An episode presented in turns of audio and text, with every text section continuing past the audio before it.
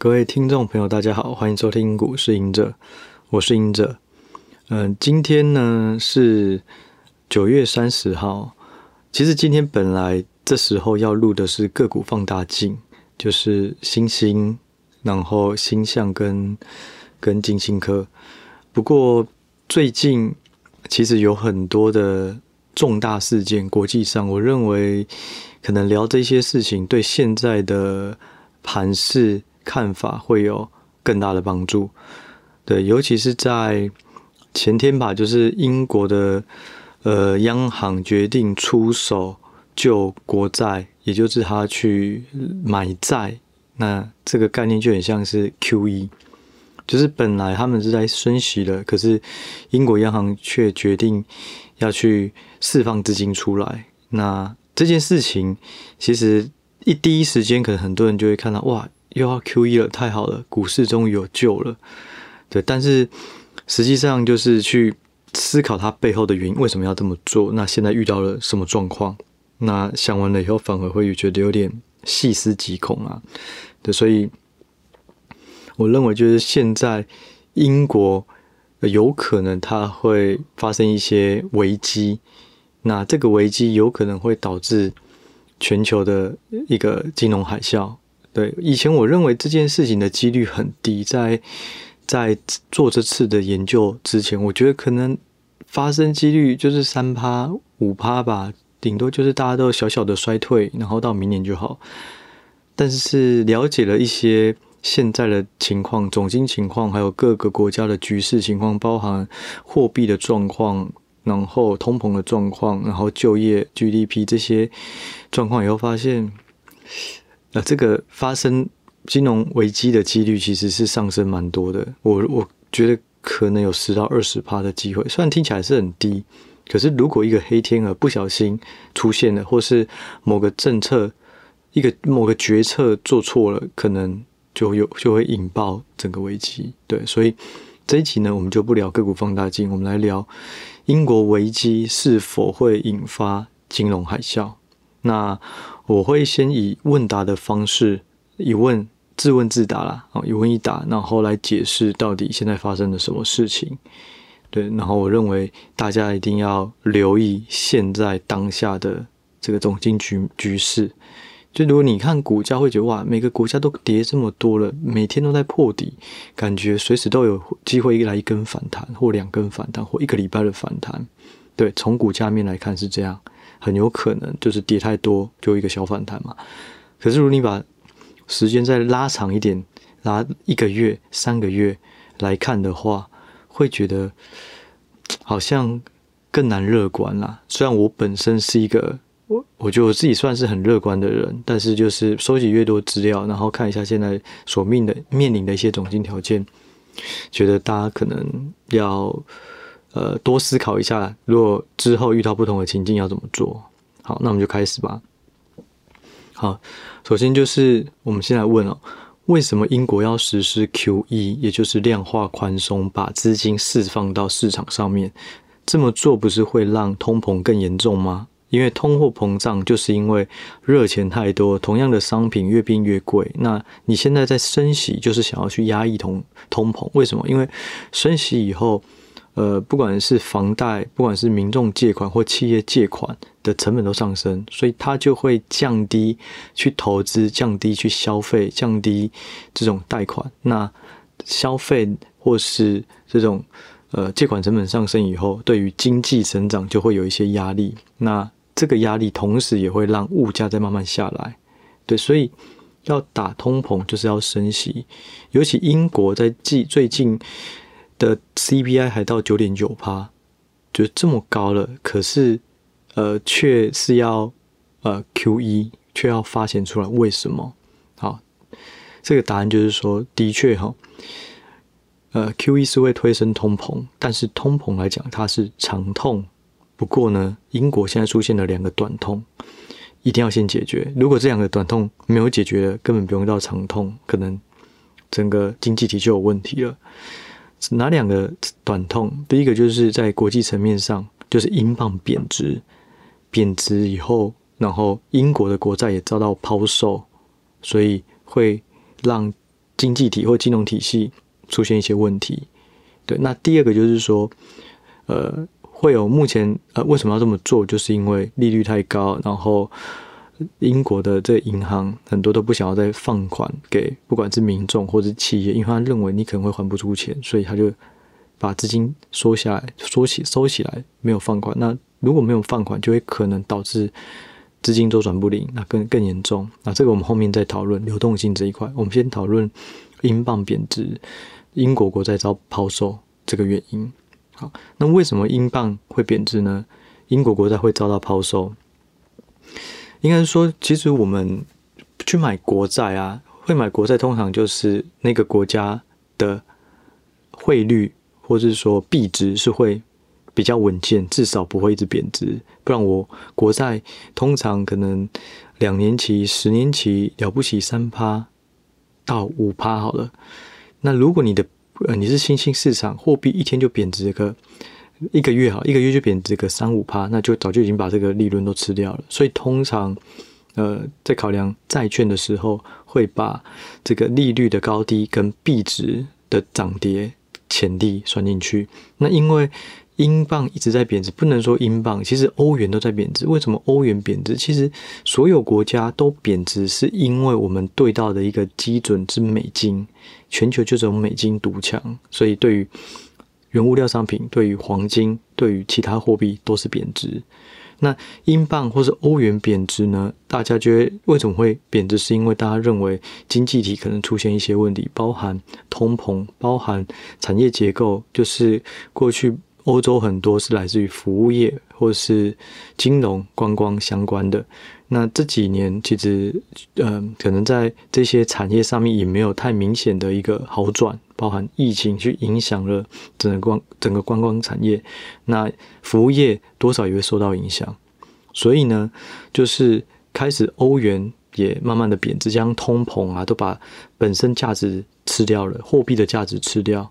对，所以。币值就开始贬值，那贬值了以后，某个程度大家也会去思考说，第二个呃第三个了，刚刚讲到你要买一个债，就是看利率本身高或低，对，然后再就是货币本身的价值会升值或贬值，那第三个就是这个国家有没有还款能力，就是如果你一直举债一直举债，大家会认为说，哎，你 GDP 根本收不到那么多的钱。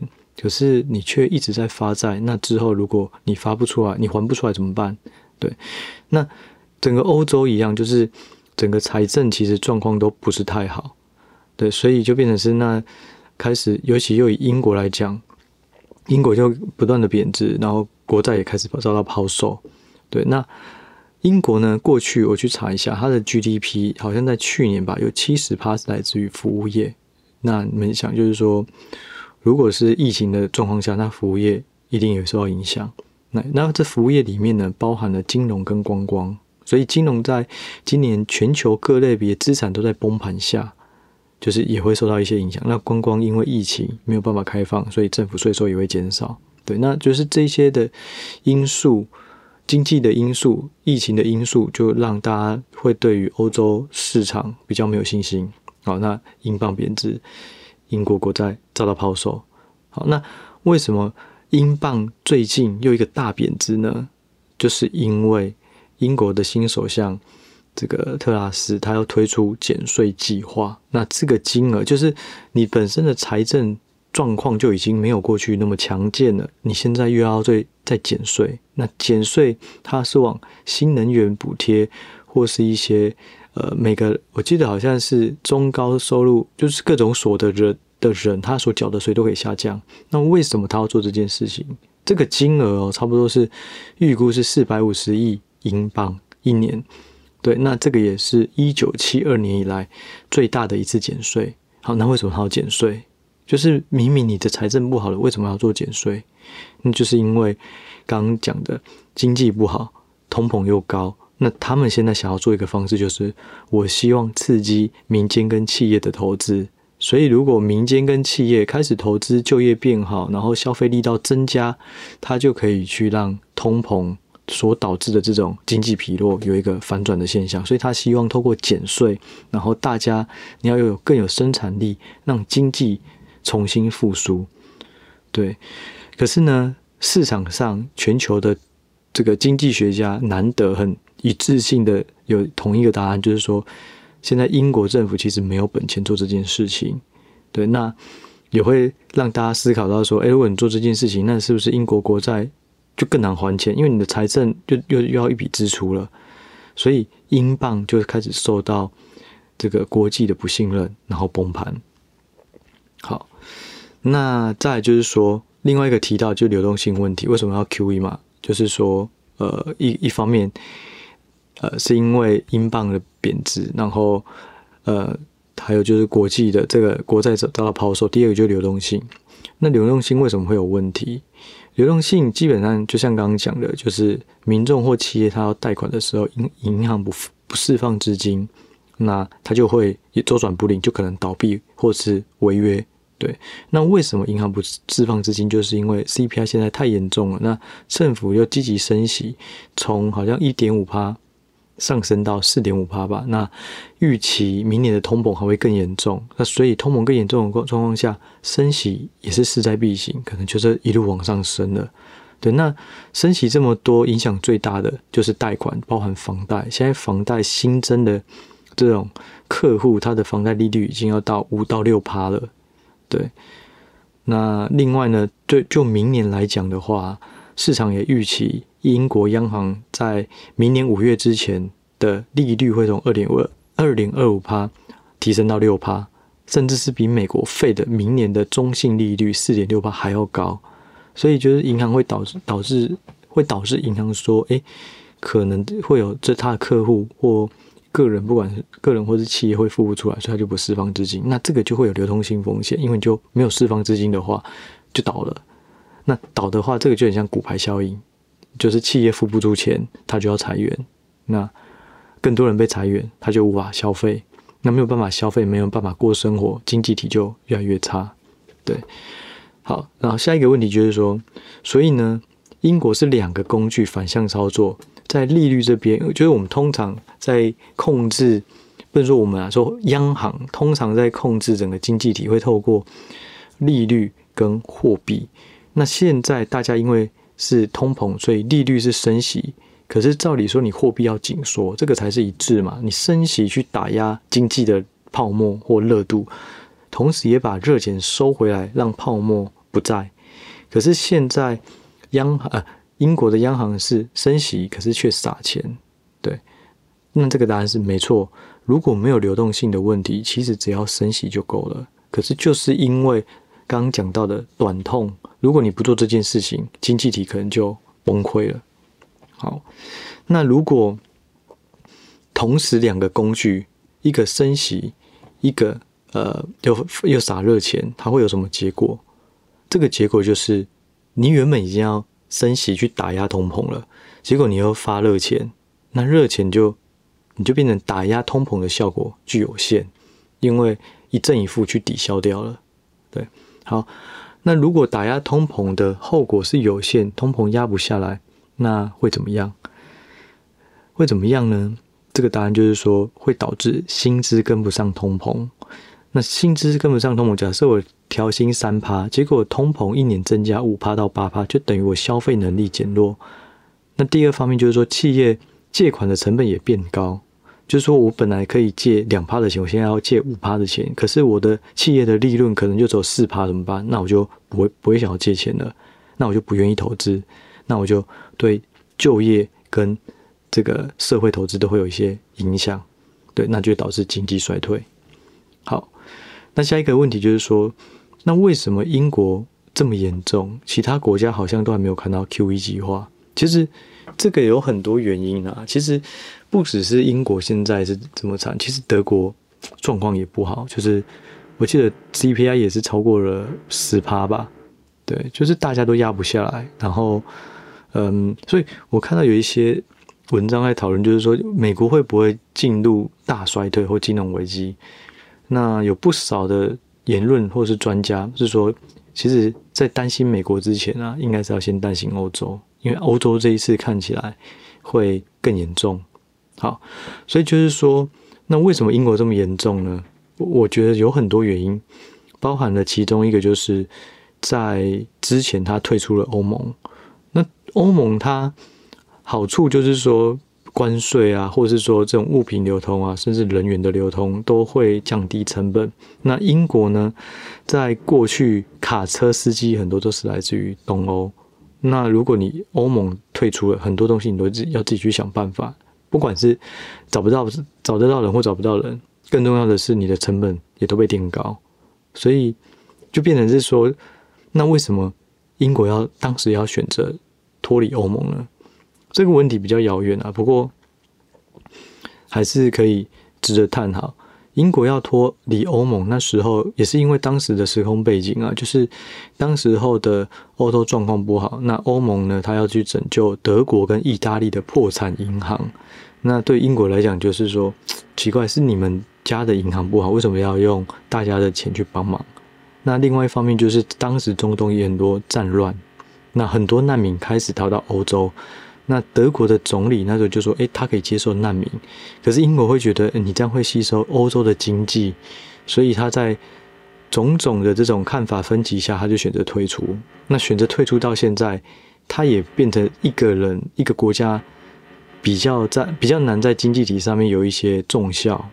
对，好，那再就是说，那现在的话，英国可能会出现什么危机哦？首先就是说。英国的贬值，英镑贬值会导致进口物资变贵。那进口物资变贵，就是我原本买米、买油、买面、买三 C，我用英镑可以买到多少钱？可是我现在英镑贬值，我就变成要花更多英镑才能买到同样的东西。对，所以就是说，当一个国家币值贬值的时候，如果你是依赖进口的，那你的消费能力就会减弱。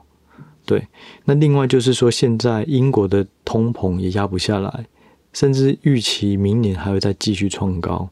对，那天然气呢，也因为俄乌战争涨价，那天然气也这个也是可支配所得的一环，你每个月生活也都必须要做这些支付，所以这些种种问题都会让消费变得很疲弱，因为我每个地方英镑贬值，我买的民生必需品就变贵了。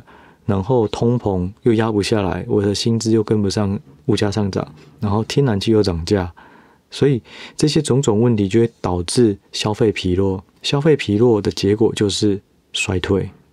对，那另外比较严重就是说，如果你又出现了流动性的问题，那可能不是衰退就可以解决，可能是更严重的这种崩盘、崩盘啊，或雪崩。对，所以这个是。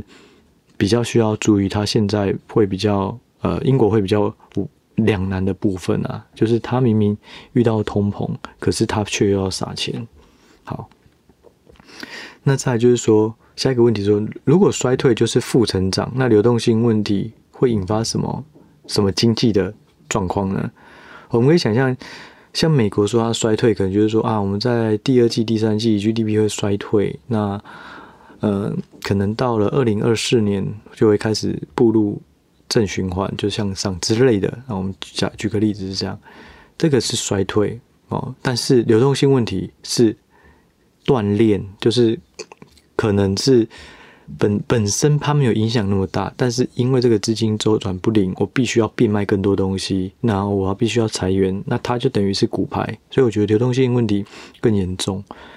对，那像刚刚提到的，就是你只要资金周转不灵，企业就没办法筹资，就要裁员，民众被裁员，加上房贷利率上升，他找不到工作，就没有办法消费，没有就业，没有消费，经济就无法成长，就会有一个大的衰退。对，那再一个问题就是说，那这个东西跟零八年类似吗？其实我这一次在呃脸书的这个粉专上面也有 po，这一次跟零八年类似吗？哦，因为我很多周围的朋友都说啊，要小心啊，未来两年只会更更惨啊，更严重啊，整个经济体都会都会瓦解啊什么的，然后股市也会再崩盘。对，就是听到这些言论的时候，我当时还没有去探究这么多的国际上面不同层面的这种这种嗯呃现况，我就会觉得。应该不至于吧，因为现在只是库存去化的问题嘛。那你库存去化就是要时间要降价，那去化库存以后，它新产品推出，重新的这种购买的意愿就上升了。但在这个购买意愿上升之前，有一个条件就是你要有能力购买，你要能够消费。如果现在的经济条件不允许你消费，你根本不会有意愿消费，所以就会导致新产品推出也没有人要买。我不是不买，是我没有能力买，没有钱买。所以这个问题，这个层面，这个发生的可能性，就要回到现在有没有看到一些蛛丝马迹，是有可能会产生这些黑天鹅。对，那所以我那天的答案呢、就是说，就我的文章的答案就是说，其实现在跟两千零八年不同，是在于现在的就业跟消费。都很好，就以美国而言，所以美国你说要到零八年金融海啸，好像不太容易。而且金融海啸那时候有次次贷风暴嘛，就是高度杠杆，就是很多民众去透过包装的方式，把房贷啊这些东西用可能五六十倍的杠杆，然后去赚价差。然后当房市大好的时候，就一直赚到很多大很多的大价差。可是当房市涨不动，开始反转，就从一间房子，一个地区的房子开始扩散到所有的金融商品，它都还不出来，就开始违约，这就是流动性问题。那美国目前没有太多的流动性问题，对。不过英国，如果我们把这个问题问到是现在全球有没有人像零八年一样，其实英国可能会比较像一点啊，相对于美国，对，英国是比较危险。你要想，其实美国跟英国最大的差异就在于，一个是升值，一个是币值的贬值。美元升值对美国的消费力来讲，它是提升的。原本一直 iPhone，我的制作成本有中国的劳力，还有一些设备，还有一些呃不同的原物料。可是我现在美金升值，相相对的成本我就下降了。第二个就是说，我美金升值，我进口的。大部分的东西，好，假设咖啡豆好了，哦，从呃中南美洲进口咖啡豆，或是呃进口一些木材，全部都美金报价。那美金报价，它就变便宜，便宜以后，这些批发商或是家具行，它就卖的比较便宜。所以我的消费能力是因为美元的升值而让美国的人民更有消费力道，所以这对他来讲是好事，他们的购买力并没有变弱。可是你非美元的，反而就是变成受害者。因为我购买的能力就变弱了，所以我觉得美元升值某个程度对美国人的消费是有一些帮助的啦。那反过来，当然就是说英国是贬值，所以它消费能力就会下降。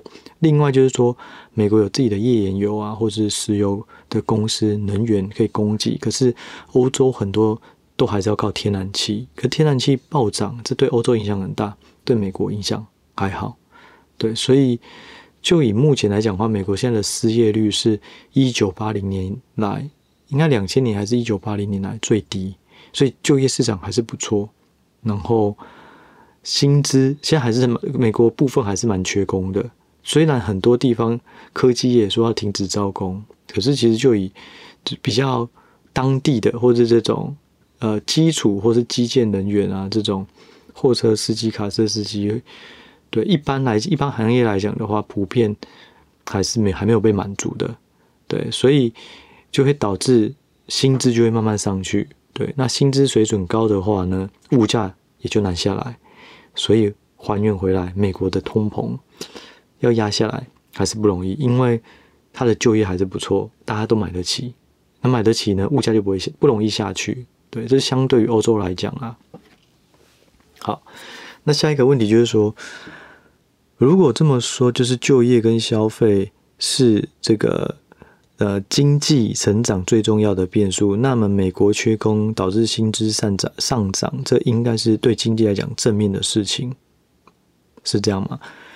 就这个其实是，嗯，我那时候也在理解这一块的时候有一些疑问，就是消费跟就业要好，那薪资上涨不就是好吗？但实际上是错的。就业呢，指的是失业率低，就业好就失业率要低，大家都有工作。可是薪资，他讲的不是失业率，而是那个水平，薪资高或低。比较好的方式就是薪资稳定上涨，而不是很快上涨。就业率非常低，每个人都有工作，而且每个人的工作你领到的钱都是慢慢增加、慢慢增加，这是好的。但是美国现在是缺工，所以部分行业薪资上去很很快，所以这就导导致说，它除了就业率还不错，然后薪资也涨太快，那你这个就会回到那物价就很难下去。对，所谓这个概念就是。大家都会讲到，就是工资螺旋呐，就是说，当你是嗯，你的薪资不断上涨，那你的物价就会上涨，因为你薪资上涨，你购买能力就提高，对于商品的需求就增加，商品需求增加以后，商品商品的报价就增加，商品的报价增加以后，你就会发现，诶，你买东西买的越来越少，所以你就会希望你的薪资要再增加。那薪资又在增加，商品的报价又在增加，这就是一个螺旋，一直向上，这就是所谓的工资螺旋。所以工资跟就业，他们很像，他们在同一个领域，可是他们表达的一个是普及率，所以每个人都有工作，但另外一个是叫做这种资金的或是薪资的成长率，对啊，但是普及率是更重要的，因为你薪资成长太快，不一定是一件好事，尤其。近期近一次的这个 CPI 就是两大变数没有下去，导致美国的 CPI 又持续高过预期。一个就是这个房子呃民间的这种租屋这种租金啊啊，那租金就会牵扯到房价。对，那第二个呢就是就业的薪资，薪资还是太高，所以通膨压不下来。对，好，那再下一个问题就是说。那如果是现在这个状况下呢，我们该留意什么？因为目前美国就业数据好，所以费德认为说，诶，反正我现在通膨这么严重啊，就业数据很好，我就借由升息，我们来牺牲就业来打压通膨。好，这个是现在普遍费德的逻辑。我就是通膨压不下来，所以我就升息啊。对了，升息就业跟这个这个企业的这种。状况会比较有影响到，会比较不好。不过没关系，反正就业都这么好，牺牲一点点来打压通膨也值得啊。但是我觉得这个的问题是说，到底最后是通膨先压下来了，还是就业撑不住这么高的利率，然后先下去了？如果就业先下去，失业率开始提升，并且超过了费德的呃他是预期的话，那有可能他反而是一个。更危险的状况，因为你就业下去了，然后通膨依然还是很高，那你的消费能能力就减弱，所以经济就一定会衰退。那这是第一个要留意的。第二个就是说，英国减税这个计划到底能不能撤回，或是去减少这个减税的规模？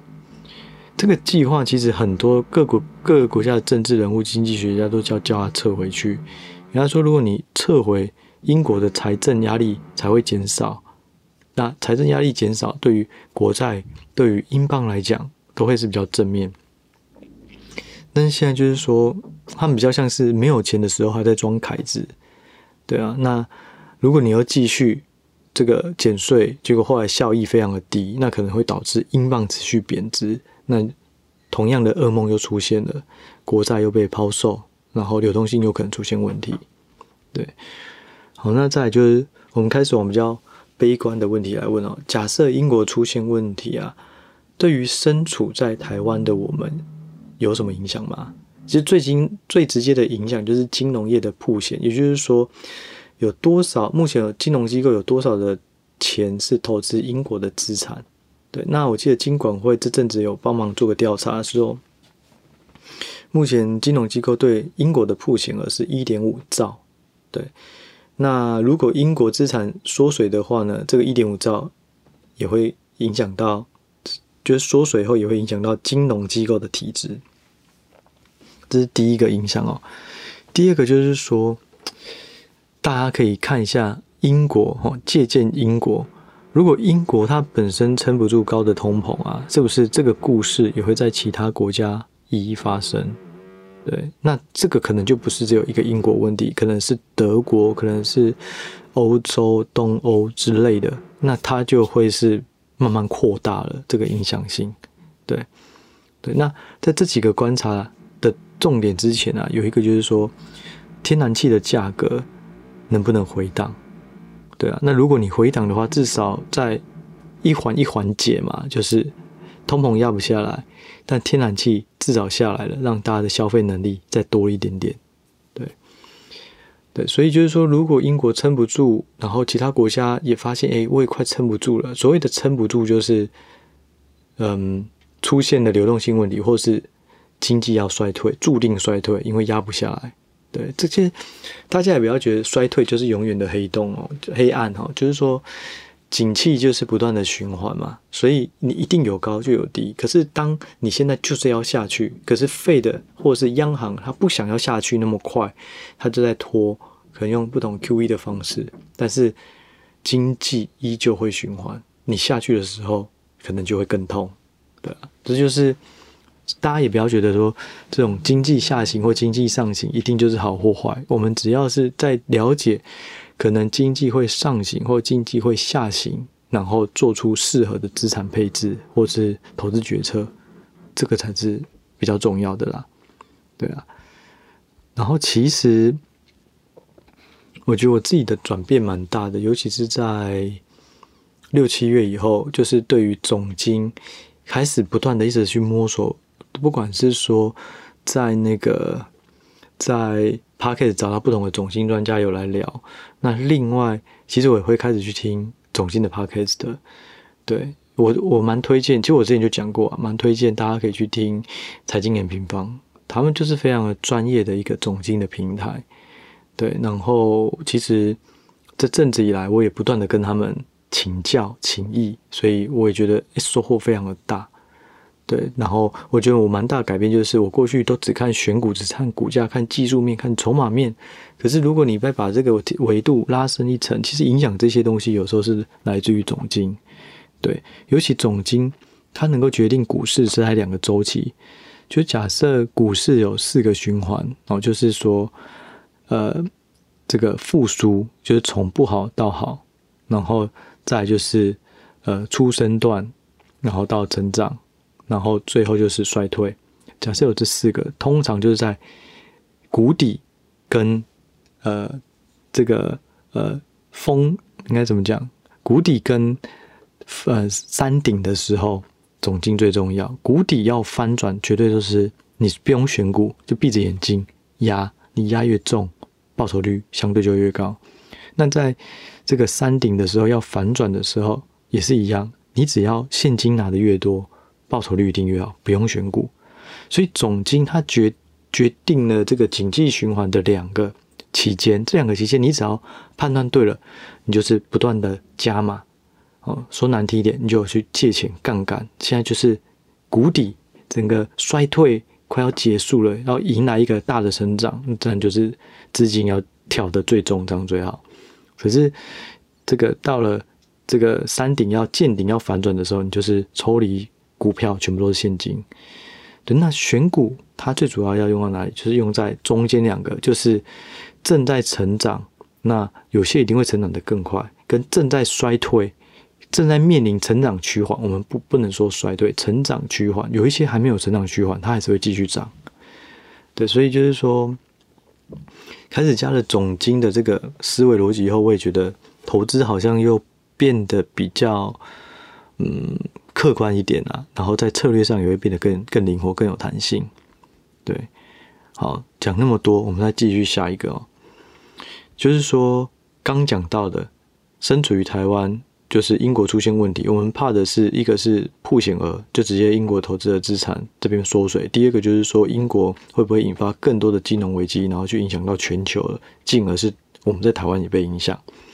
好，那怎样才会出现史诗级的金融海啸呢？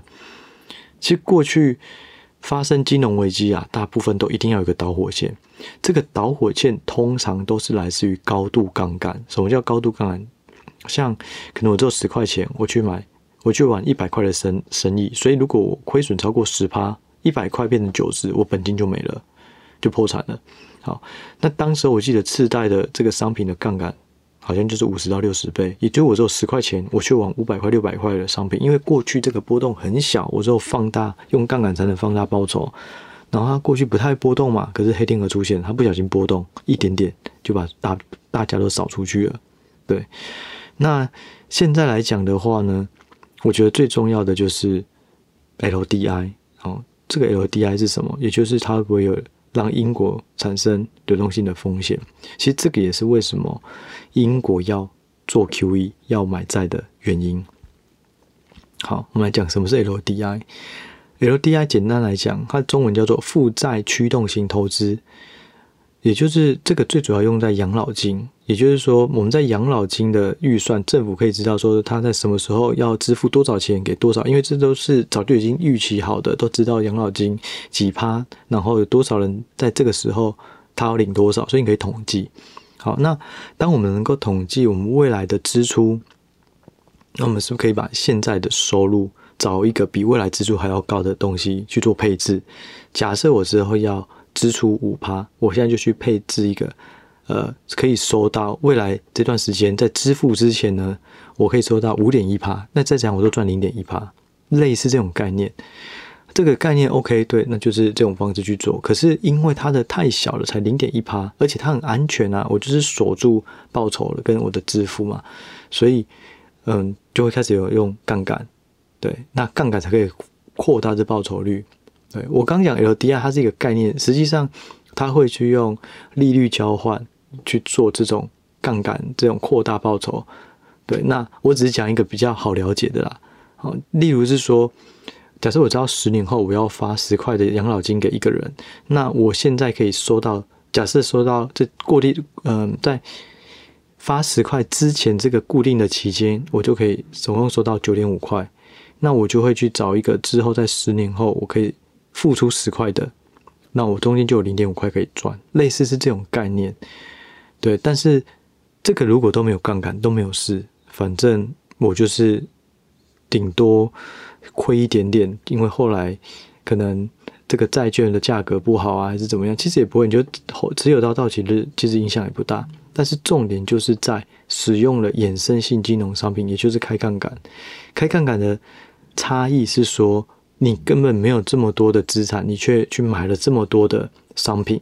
所以，当这些刚讲 LDI，通常他们都会跟这个英国的国债一起一起一起搭配使用。那当英国国债在前一阵子突然崩盘，结果这些养老金的投资机构或是咨询的顾问团队就收到了保证金催缴。就跟期货一样嘛，就是我去买一个期货，结果期货跌很多，他就叫你要把这个保证金催缴，要不然没有缴我就断头。对，那这个规模有多大呢？就是呃，我记得有一个新闻有说啊，就一个养老金的资咨询公司，就是说在英国实施减税计划以后，导致英镑下跌，国债遭抛售，他收到了十亿英镑的追缴保证金通知，而且。他提到，就是说，他有三分之二的养老金计划都受到影响。那也有一个调查是说，LDI 这个策略啊，在二零二一年的金额是一点六兆英镑，也就是三十几兆的台币。台湾一年的 GDP 差不多二十兆左右，所以一个养老金它就已经是台湾一年半的 GDP 了。啊，那。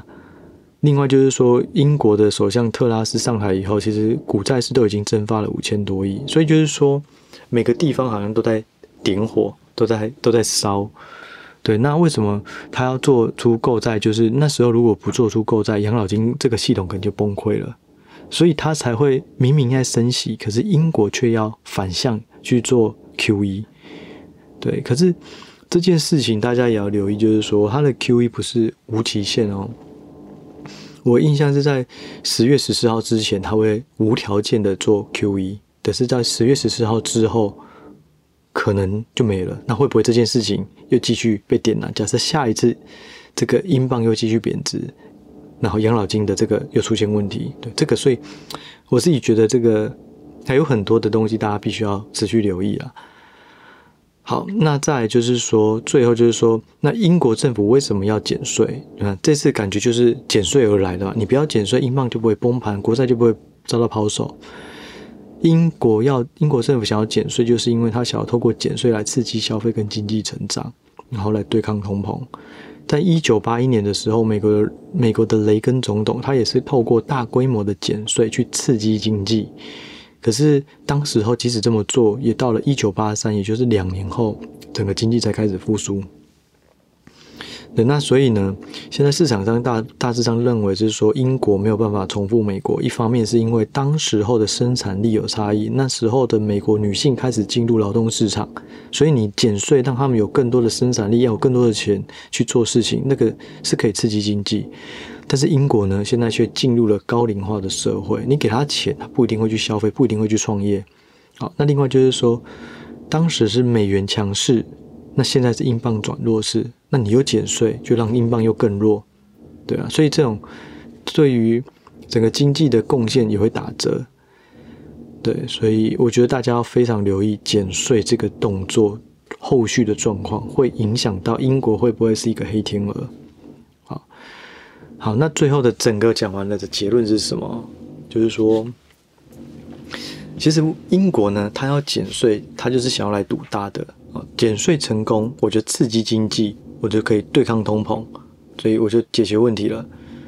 然后第二个，因为为什么为什么刺激经济能够对抗通膨？因为你刺激经济以后，你的就业跟消费就会不错。那你消消费跟就会不错，就不会有经济衰退。为什么大家要做这件事情？就是他想要，大家都想要避免。为什么要升息？为什么要对抗高通膨？他的大家的结果就是我不想要经济衰退。如果我经济衰退，就代表我的消费跟就业都疲弱，所以我经济衰退了。所以就是说，高通膨就有可能会让就业跟经济慢慢的衰退，慢慢的疲弱。哦，所以如果你减税成功，那就业跟消费就很好，它就不会衰退。那我就我就等于成功的延续我的经济成长。好，可是如果减税失败呢？英镑就会贬值，刚刚讲的 LDI 啊，这种流动性的风险就会出现，那金融危机就可能发生。但是呢，他又害怕流动性风险、金融危机发生，所以呢就做 QE。可是又做 QE 呢，通膨就又压不下来。那通膨压不下来，消费跟就业就会变差，那经济还是会衰退。所以它有一点算是一个，呃。跳不出、跳不出的一个一个死死亡的循环呐，对，没办法，因为其实我们可以思考，就是说，过去在二零二零年的 QE 这个规模是历史以来之最，就最大。那 QE 当时候大家看都很棒哦，经济会成长，股票会上涨，所有资产都在涨，每个人都感受到这种变得有钱。可是副作用现在才来，就是万物齐涨之后。打不下来的通膨跟日渐疲弱的消费，对，那你要享受前面 QE 的假面繁华，那你现在要安全下庄，要避开这种高通膨，不要经历经济衰退，这就是很难解的问题了。所以我的结论对于整个事事件或者一些形势，就是说，也许 QE 就是一个引头，就是当。不过，当各国的经济体想要紧缩资金，要脱离 QE 带来的副作用的时候，才发现早已深入泥泥沼，难以自拔。对，因为你现在没有办法抽了，你抽的话，可能流动性就有问题，可能经济紧缩就让消费就业就有问题。对，但是话说回来了，就是说经济总会循环，你该来的就是来，你总会衰退，衰退后还是会成长。因为它就一个循环嘛。好，假设我现在开始衰退了，衰退了，通膨就会下来。为什么通膨会下来？因为大家没有购买力，没有购买力，商品就卖不出去，商品卖不出去就会降价。等它降到一个甜蜜点，诶，我开始又找到一些工作了，我就开始再去买商品，然后就会慢慢的走到一个复苏。对，所以就是说经济总会循环，所以大家都不用害怕，投资永远有机会，但是一定要记得看清风险，然后呃找到最好的投资机会。对，不要不小心一次因为黑天鹅，就整盘局都输掉了。我觉得这个非常重要，所以也在整理以后不久的这些形势以后，赶紧跟大家分享。也希望大家能够透过自己去思考到说，之后如果发生了不同的情境，该如何做投资。对，我自己的分享我自己的想法，我的操作可能就是，我认为很多个股有可能是超跌，你就以选股面去看，哎，评价便宜，未来持续成长，但是股价就一直跌，可是它会不会超跌，我不知道，所以我可能还是会持有一些个股，同时呢，我去放空。做期货放空，以小去保护大资金，买保险来概保买保险的概念啊，就是说，假设继续跌，那我至少放空期货这边是能够补到，对，所以我目前的方式是用这个，因为我觉得如果全部都没有持股，好像也会很不安。如果开始反弹了，发现这件事情早就反映了，然后也会觉得，哎，是不是要追？那就可能又可能就变成是追高了，对，所以这是我的方式啊。不过我建议大家，不管无论如何，你只要杠杆过。过头的都还是要考虑一下，要不要降一些杠杆，然后做一些资产配置。好，那我们这一集的节目就到这里了，我们就下一集再见，谢谢，拜拜。